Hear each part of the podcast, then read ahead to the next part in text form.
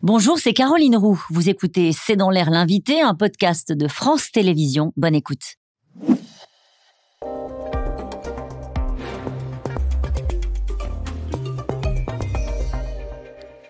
Bonsoir à toutes et à tous. Bienvenue dans C'est dans l'air. Mon invité aujourd'hui est Marc Lomazzi. Bonsoir. Merci d'avoir accepté cette invitation. Alors, je fais un peu les présentations. Vous avez été rédacteur en chef adjoint euh, au quotidien Le Parisien aujourd'hui en France. Vous, avez, vous êtes chroniqueur sur France Inter et vous publiez France 2050, le scénario noir du climat chez Albin Michel.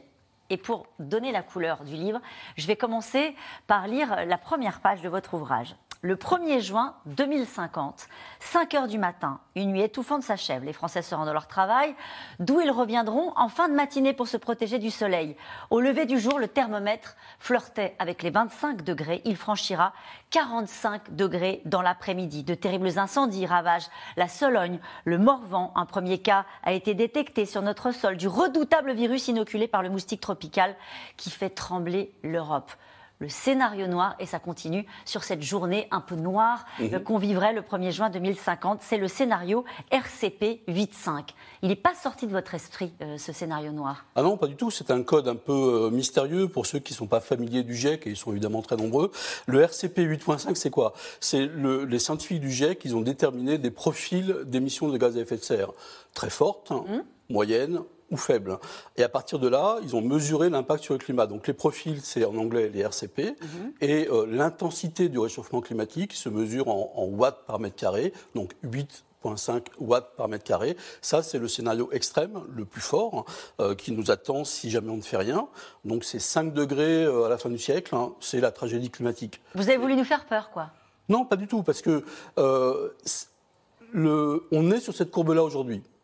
Donc la bonne nouvelle, c'est qu'il n'est pas trop tard pour inverser mm. la, vapeur. La mauvaise nouvelle, c'est qu'on n'en prend pas du tout le chemin. Et donc pour l'instant, on est sur cette courbe-là. Et surtout, si on se place non pas à la fin du siècle, mais en 2050, on franchira de manière certaine les 2 degrés, ce qui aura déjà des impacts colossaux. Et il faut qu'on regarde ce que ça donne en 2050. Il y a des cartes dans votre livre qui sont très bien faites et, pour le coup, ça devient très visuel et très parlant. Euh, notamment les pics de chaleur extrêmes. C'est vrai que quand on se projette, on dit oui, on sait qu'il va y avoir des pics de chaleur. Regardons cette carte, celle de 1990. Je voudrais que vous la commentiez avec moi. Regardons celle de 2055.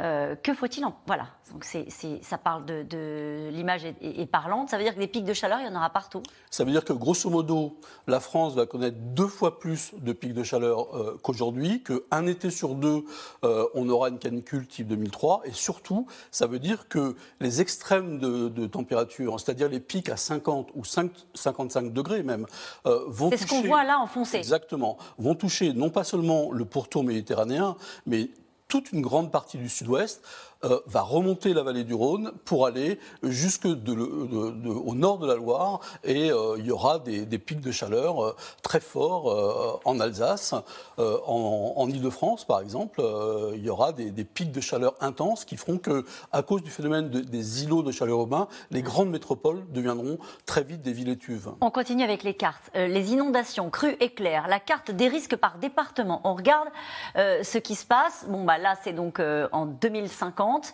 2055, euh, on projette un tout petit peu et là, on voit comment ça s'accélère. Mais pourquoi en 5 ans, ça donne ça? Et voilà, parce que en fait, le, ce qu'il faut bien comprendre, c'est que le climat, euh, c'est l'âge des extrêmes. C'est-à-dire qu'on a des sécheresses extrêmes, mmh. on a des pluies extrêmes, on n'a pas forcément plus de pluie, mais elles sont concentrées et beaucoup plus intenses.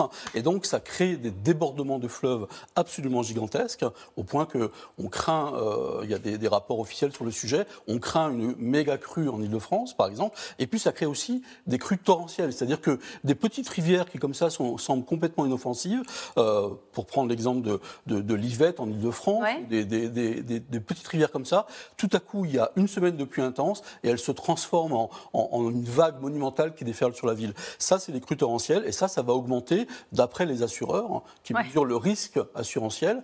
Euh, en gros, ça va doubler d'ici à 2050. 60%, toute la France. C'est ça, et on le voit avec ce chiffre-là. 60% des Français sont d'ores et déjà mhm. euh, exposés à des risques de catastrophes naturelles liées au changement climatique. Alors, inondation, on l'a vu, submersion marine, tempête, mouvement de terrain, feu de forêt. Là, j'étais en train de préparer cette émission, vous veniez de vous asseoir, il y a eu une alerte orange. 11 départements euh, placés en vigilance orange sur des, des vagues submersion. C'est-à-dire que ça, c'est déjà notre quotidien. C'est déjà notre quotidien et ça va s'amplifier parce que, pour une raison simple, c'est que avec l'augmentation du niveau de la, mer, euh, les, tempêtes vont submerger le, littoral et il y a des villes très importantes. Euh, si on part du, nord au sud, euh, Dunkerque, Le Havre, Saint-Malo, La Rochelle, Saint-Jean-de-Luz, Collioure, Saint-Tropez, etc., Cannes, le Vieux-Nice, vont être immanquablement submergés régulièrement par ces ces, grandes crues euh, maritimes. Et alors, ce qui est très intéressant dans votre livre, et ce qu'on raconte finalement assez rarement, mm. c'est les conséquences pour notre santé. Mm. Euh, parce qu'avec des températures comme celle-ci, et avec des autres, on va en parler dans un instant, notamment les moustiques qui débarquent, euh, il y a des conséquences pour notre santé euh, qui sont très lourdes. Bien sûr. Le, la chaleur va devenir, dans quelques années, l'ennemi public numéro un. Vraiment. C'est-à-dire que j'ai rencontré des spécialistes de Santé publique France, ils m'ont dit on s'attend à 75% de plus, par exemple, de cancer de la peau. il va y avoir des personnes fragiles qui seront soumises à des fortes chaleurs et qui ne pourront pas résister. En Occitanie, en 2050, on estime que 1 million de personnes seront touchées par, euh, par des vagues de chaleur. Alors, les ça veut dire quoi, touchées par des vagues de chaleur? Ça veut dire, que leur, leur, leur, euh, phénomène physique et physiologique de thermorégulation euh, ne pourra plus fonctionner. Parce qu'à partir d'une certaine température, ça se bloque et donc il faudra les protéger. Et ça sera un effort monumental, sachant que l'hôpital public est, déjà dans un état euh, sérieux. Euh, s'il fait face à ces vagues de personnes qui arrivent parce qu'il y a une canicule qui aura duré 9 jours et qu'ils n'en peuvent plus, comment on va faire? Il faut s'y préparer. Et puis il y a un changement de la faune naturellement, de la flore. Je voudrais qu'on voit les cartes sur les moustiques tigres.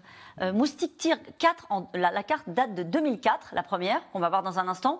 Voici celles euh, d'aujourd'hui. Alors, où elles vont arriver, ces petites cartes? 2004, euh, des moustiques tigres, il y en avait très peu.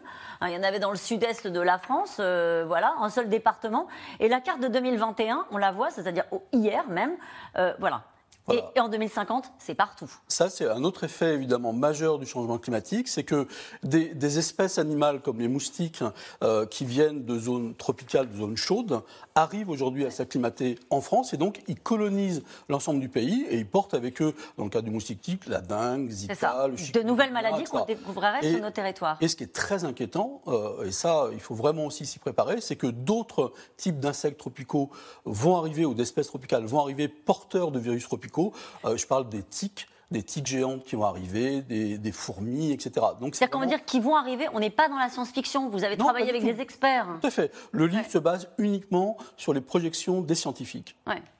Euh, la question qu'on peut se poser aujourd'hui, c'est 80% de l'énergie consommée dans le monde est carbonée, provient du pétrole, du charbon, du gaz. Mhm. On est lancé à pleine vitesse sur ce modèle-là. Euh, quand on voit les projections qui sont les autres, il euh, y, a encore une solution possible. Il y a des solutions qui permettent de changer de modèle. On a l'impression que euh, quand on voit scénario 2050, c'est pas si loin. 2050, mmh. euh, on n'y coupera pas au réchauffement climatique. Par contre, à l'horizon de la fin du siècle, si on prend les bonnes décisions aujourd'hui, et la première décision à prendre, c'est de sortir de manière urgente des énergies fossiles, et ça, on n'en prend pas le chemin. Je regardais avant de venir les investissements dans le gaz, par exemple, ils sont très importants est prévu jusqu'en 2030. Euh, donc on n'est pas du tout dans la situation où on sortirait des énergies, des énergies fossiles. Et donc les scientifiques nous alertent en disant attention, on vous a prévenu, on vous a modélisé tout ça, et donc si vous ne prenez pas les décisions, et eh ben on s'oriente vers une catastrophe climatique. Ce qu'on est en train de faire, nous, c'est on essaie de s'adapter à la chaleur. Vous parliez des pics de chaleur dans les villes, on essaie de se dire bon bah on n'arrivera pas de toute façon à enrayer ce réchauffement, donc on essaie de faire euh, des villes blanches, on essaie de rajouter de la végétation, on essaie de contourner le problème, pas de le régler. Il faut tout faire. Il faut faire de l'adaptation, végétaliser les villes, euh, etc. Il faut faire de l'atténuation il faut décarboner massivement partout où on le peut. Et puis, il faut que chaque citoyen fasse les éco-gestes nécessaires. C'est quand même 25, les, gestes individuels, c'est quand même 25% de la solution. Mmh. hein, ne plus prendre l'avion, éviter de prendre sa voiture, manger moins de viande, etc. Juste une question. Après avoir écrit ce livre, est-ce que vous arrivez, euh, j'allais dire, à vivre normalement? Est-ce que vous êtes devenu un éco-anxieux Parce que c'est vrai que ce scénario, bon, euh, j'invite les gens qui nous regardent à aller voir les cartes. On a tous euh, envie de regarder où on se situe et se dire, ah oui, ça va se passer comme ça.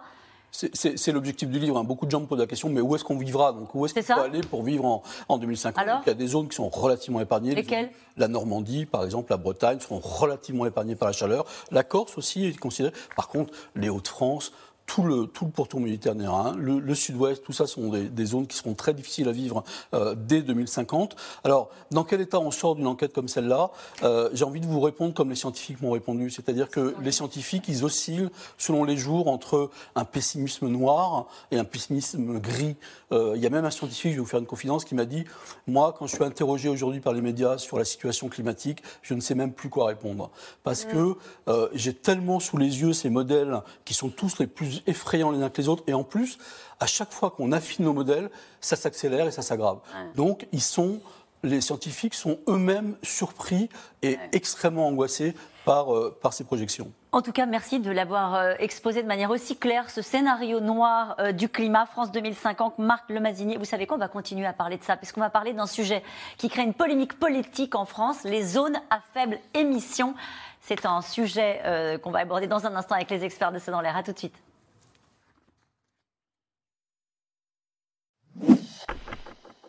Merci d'avoir écouté C'est dans l'air. Comme vous le savez, vous pouvez désormais écouter l'intégrale, mais aussi l'invité ou vos questions à nos experts. Tous ces podcasts sont disponibles gratuitement sur toutes les plateformes de streaming audio. Et pour le replay vidéo, c'est sur France.tv, bien évidemment. À bientôt.